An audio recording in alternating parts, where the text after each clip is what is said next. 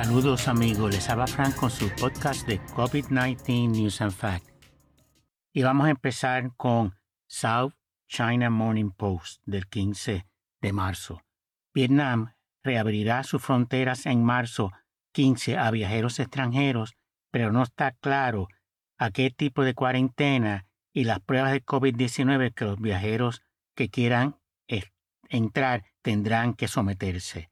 El turismo representó en el 2019 el 9.2% del Producto Interno Bruto de Vietnam. Australia permitirá la entrada de cruceros empezando en abril 17. En abril 15 reportó más de 31.000 nuevos casos y 21 muertes. Corea del Sur reportó 362.283 nuevos casos y 293 muertes. BNO Newsroom. Escocia cancela la decisión de levantar el mandato del uso de la mascarilla en ciertos lugares públicos debido al alza en contagio de COVID-19. Nota para que hay, que hay, que seguir usando en Escocia la mascarilla en ciertos lugares públicos. Imagínense la transportación pública, el metro, el tren, etc. Eh, hospitales. Corona Tracker, marzo 15. China el 14 reportó 1.436 nuevos casos y el 15 de marzo 3.602 nuevos casos. La provincia china de Jilin abrió seis hospitales temporeros, más tiene otros siete ya eh, abiertos. New York Times, 15 de marzo. La TCA ha emitido entre febrero 2 del 2021 y marzo 7 del 2022 922 multas por violar mandato de mascarilla y emitió 2.709 advertencias, warnings. La cantidad de dinero en multas sobrepasa los 640 mil dólares. NPR, marzo 16, eso es National Public Radio. La Casa Blanca de Estados Unidos empezará a desmantelar un programa que pagaba para hacer pruebas, curar y vacunar personas que no tienen seguro médico debido a que el Congreso no añadió la partida de 22.5 billones en la Ley de Gastos Generales que se aprobó la semana pasada y que el presidente Biden firmó el 14 de marzo. Debido a eso, la Casa Blanca advirtió el envío de tratamientos de anticuerpos monoclonales a los estados se reducirá en un 30% y que el suministro nacional podría acabarse en mayo. Tampoco hay fondos para ordenar más y tampoco se puede ordenar más cantidad de tratamientos antiviral oral y se tiene que reducir la cantidad de tratamiento preventivo para personas con el sistema inmunológico comprometido. NBC News, marzo 16. Según el John Hopkins Coronavirus Research Center, casi la mitad de los países europeos han reportado aumento en nuevos casos de COVID-19 en la semana pasada. Entre ellos Finlandia, donde los nuevos casos aumentaron en 84%, y Suiza, con aumento de 45%, Reino Unido, con aumento de 31%, Austria, Bélgica, Francia, Alemania e Italia también tuvieron aumento de por cientos en dobles dígitos en sus recuentos semanales. Alemania reportó 262.283 nuevos casos en marzo 15, un récord para un solo día, y 282 muertes. Se estima que el aumento en contagios se debe al riesgo de la subvariante de Omicron BA2 de Hindu, marzo 16, la OMS, Organización Mundial de la Salud, informa que la cantidad de muertes por COVID-19 reportada globalmente decayó por un 17% la semana anterior, pero el número de infectados con COVID-19 aumentó un 8%. Las áreas con mayor eh, crecimiento fueron el Pacífico Oeste y África.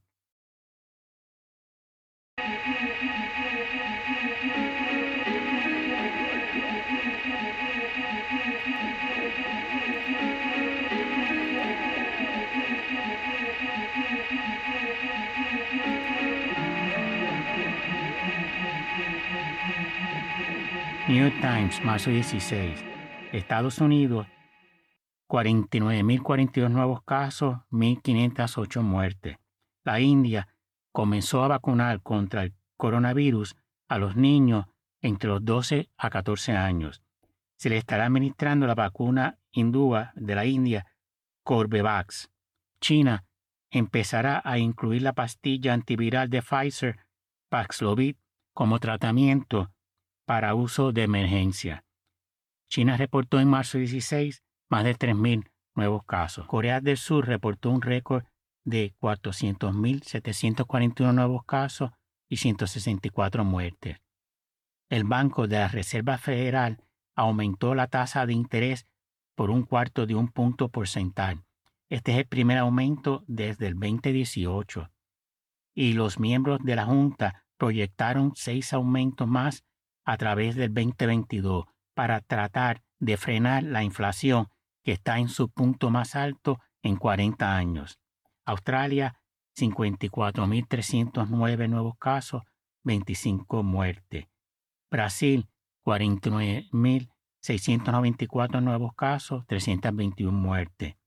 Canadá, 866 nuevos casos. Vamos a reportar Australia de nuevo. Australia, 54.309 nuevos casos, 25 muertes. Francia, 117.382 nuevos casos, 146 muertes. Alemania, 262.283 nuevos casos, 268 muertes. La India, 2.876 nuevos casos, 98 muertes. Italia, 86.414 nuevos casos, 180 muertes. Japón, 50.859 nuevos casos, 188 muertes. México, el 16 de marzo, 6.025 nuevos casos, 260 muertes. Vietnam, 440.270 nuevos casos, 160 muertes. Israel, 8.126 nuevos casos, 12 muertes. España, 36.066 nuevos casos. Reino Unido, 119.229 nuevos casos, 222 muertes. BNO Newsroom del 16 de marzo. Corea del Sur, 621.328 nuevos casos, 429 muertes. En Corea del Sur se están realizando pruebas rápidas de antígeno por personal médico en clínicas y las mismas están detectando, y cito, infecciones escondidas, que no salían en las pruebas de PCR.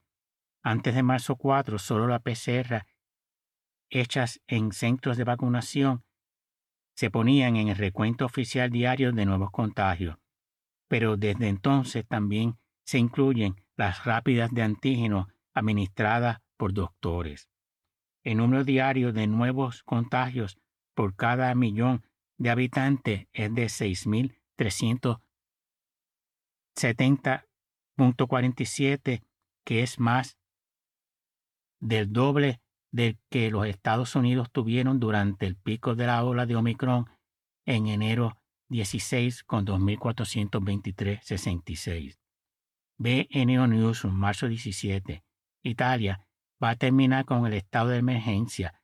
Eso quiere decir que no se va a tener que usar el pasaporte COVID, mandato de mascarilla y casi todas las otras restricciones se terminarán a finales de abril. Vamos a ver si Omicron eh, los afecta tanto que van a tener que extenderlas. En Wall Street Journal, marzo 18, Estados Unidos, 52.884 nuevos casos 1.686 muertes. Canadá no dejará entrar a aquellos peloteros de la eh, Major League Baseball que no estén vacunados a jugar contra los Toronto Blue Jays, según el nuevo acuerdo laboral entre Major League Baseball y la Unión de Jugadores.